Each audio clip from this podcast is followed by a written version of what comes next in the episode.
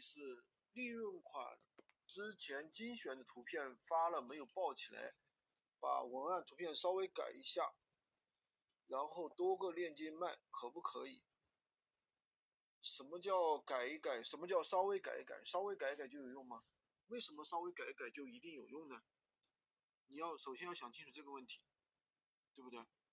那如果说原来的产品它没有爆起来，很有可能是你的这个图片文案，或者是价格，或者是整个产品的布局没有做好，对吧？那如果说你精选的产品，你精选的产品就一定是利润款吗？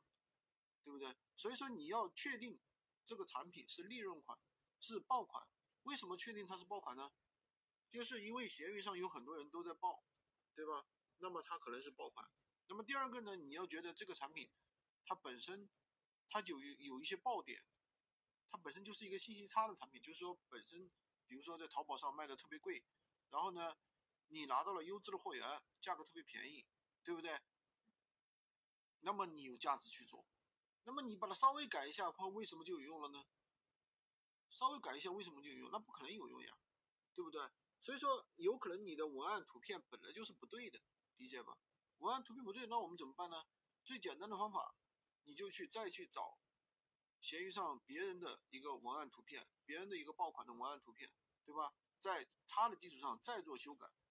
每一个爆款它有好多种不同的表达形式，知道吧？不是说只有一种文案它才能爆得起来，对不对？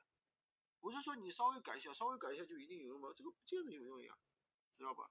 用多个链接卖当然是可以的，但是最近闲鱼的话它有限制。知道吧？有什么限制呢？就是说，如果说有的人有现在有很多专业店铺，一个店铺里面只卖一个一个类目，甚至一个产品，比如说他卖洗衣机，他就只卖洗衣机，而且是一款某一款洗衣机，就卖那一款，就容易被限流，知道吧？但是他们那个非常极端，可能上一百个链接都是同一款产品，知道吧？那么我一般我们上个三五个链接，其实还是没事的啊。每天上，每天上新产品上限是多少？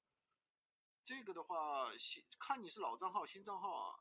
新账号不要上太多，新账号最多上三个。老账号的话，其实上个十条也没什么关系关系的呀。违规不会违规的，不会违规的，多上没事啊，没没有违规的。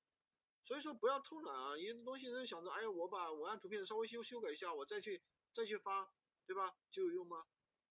没用的呀。你首先你还是要按照我说的步骤啊，知道吧？按照我的步骤去做。